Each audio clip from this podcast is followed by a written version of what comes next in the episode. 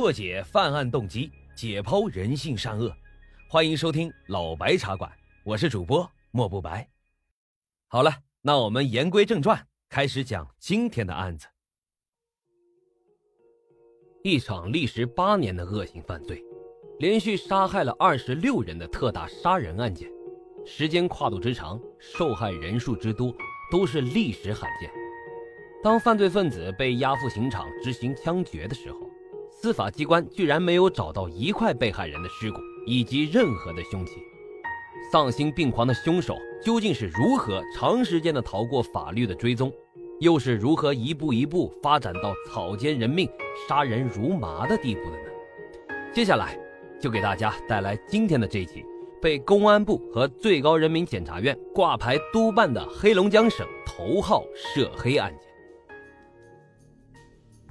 原黑龙江省肇东市检察院的检察官蒋英库在任职期间，以权谋私，并且组织黑社会闲散人员进行违法犯罪。八年来，以蒋英库为首的犯罪集团共残杀了二十六条人命。更令人震惊的是，凡是被他杀害的人，立即就会被碎尸，然后投入到私设的锅炉里毁尸灭迹。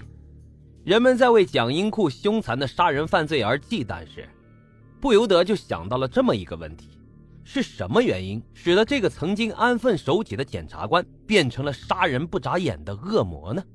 咱们啊，从头开始说起。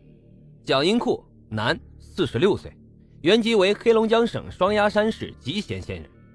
蒋英库出身寒门，父母、兄弟以及直系亲属中几乎没有一个在社会上地位显赫的人，而且也没有一个可以让他背靠大树乘凉的人。从孩提时代一直到走向社会，他经常遭人白眼，甚至遭人打骂。因此啊，在他心里一直有个愿望，就是要出人头地。一九七六年以来，在知识青年上山下乡的大潮中，蒋英库踏上了去肇东农村的下乡之路。与其他知青不同的是，下乡期间组织允许他回到老家就业时，他没有丝毫的兴奋，竟然不同意返乡，而是选择继续留在肇东。一九八零年，市场经济的苗头在改革的春风中苏醒，并且迅速的生长。这时的蒋英库觉得，只要有钱，就一定能够出人头地。他开始摆摊卖水果，做一些小生意。他很勤奋，也能吃苦，不断增加着自己的积蓄。几年过后啊，还真攒下了不少的钱。一次偶然的外出，他就发现啊，到南方去贩卖陶瓷是大有赚头。于是他立即行动，把吉贤老家的几位兄弟都招了过来。在肇东市开了一间铺子，看起来当时还是比较新鲜的。很快啊，他的腰包就鼓了起来。这时候的蒋英库啊，踌躇满志，对事业和前途是充满了信心。他曾经对朋友和兄弟们说过，等他再赚一些钱的时候，还要给家乡贫困的学校捐一些款，给老家的乡亲们谋点福利。就在他一门心思赚钱的时候，让他万万没有想到的是，全国陶瓷市场受到了巨大的冲击。他突然就面临着濒临亏损、破产的危险。每到夜深人静的时候，他就辗转反侧，久久不能入眠。他苦苦地思考着，企图去找到一个只赚不赔的办法，并且啊，他得出了一个错误并且荒谬的结论：马无夜草不肥，人无横财不富。守法经营不赚钱，想要赚大钱啊，那就必须得钻法律的空档。平民老百姓是肯定不行了，必须啊，在地方要有一定的势力。或者是有一定的背景，什么是势力？什么是背景呢？那首先啊，要给自己弄一个护身符，当一个方便赚钱的官儿。于是啊，蒋英库天天不忘寻找机会，在存心寻觅目标的时候，机会终于来了。时间不久，他打听到肇东市司法部门公务员招聘，便毫不吝啬地拿出了所有的积蓄去叩门送礼。先是弄到了录取干部所用的全部手续资料。后来又蒙蔽了有关部门的领导，一路是过关斩将，最终居然在肇东市顺利的穿上了威风凛然的检察官制服，当上了肇东市人民检察院的检察官。按照国家规定，蒋英库成为国家公务员以后，就不能再继续他的陶瓷生意了，必须得和买卖彻底的脱钩。可是蒋英库啊，并没有那么做，他采取了迂回的战术，把陶瓷公司挂在了肇东市二轻局。然后又找了一个人来做公司的总经理，实际上是换汤不换药。总经理不过是一个提线木偶，真正掌握生意的还是他蒋银库。当上了检察官的蒋银库，的确是感受到了这把金交椅蕴含着的强大的能量。几年以来，他在那身检察官制服的庇护下，在日常商务活动中肆无忌惮地做了许多违反政策法规和法律的事情，并且凭借这一特殊的身份，即便是有麻烦，他也能够冲出重围，化险为夷。找到了出人头地感觉的蒋英库啊，心里仍然是摆脱不掉他几乎根深蒂固的强烈的自卑感。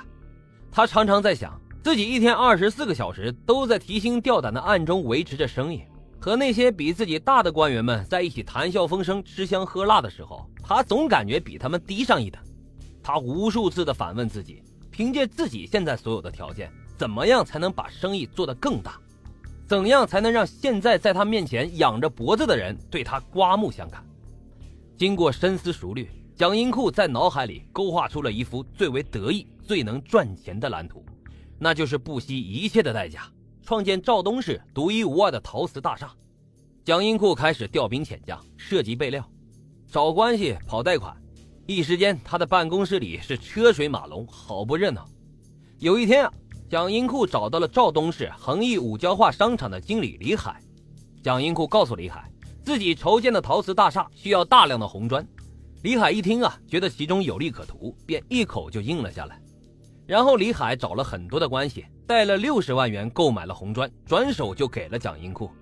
随后，蒋英库又找到赵东市化工涂料厂的业务员，四十四岁的吕宝珠。为了支持蒋英库，他赊给了蒋英库价值达三万元的钢材。并亲自送到了陶瓷大厦工地。后来，蒋英库又请了多年的老朋友，三十四岁的孟宪明加盟。因为孟宪明对建筑这一行特别的熟悉，所以就让他承包了大厦的工程。孟宪明在大厦施工期间投入的资金高达数十万元，又从各个关系单位收购了红砖、钢材、水泥等建筑材料达五十万，加上工人的施工费用二十多万，总合计啊已经超过了上百万元。就这样。不到半年的时间，陶瓷大厦在赵东市拔地而起，建成了陶瓷大厦。蒋英库仿佛看见了滚滚而来的利润，也滋长了他的贪欲和野心。外欠的贷款和外赊的物资用什么去还？用什么去抵押？说实在话，从大厦建起的第一天起，蒋英库压根儿就没有想过要还过。但是如今大厦真的开始营业了，他预感到再拖着欠款不还，麻烦呢会接踵而来。强烈的贪欲刺激着蒋英库，他想出了一些极端的念头来：谁逼债逼得紧了，他就把谁给杀了。这第一个牺牲品啊，就是李海。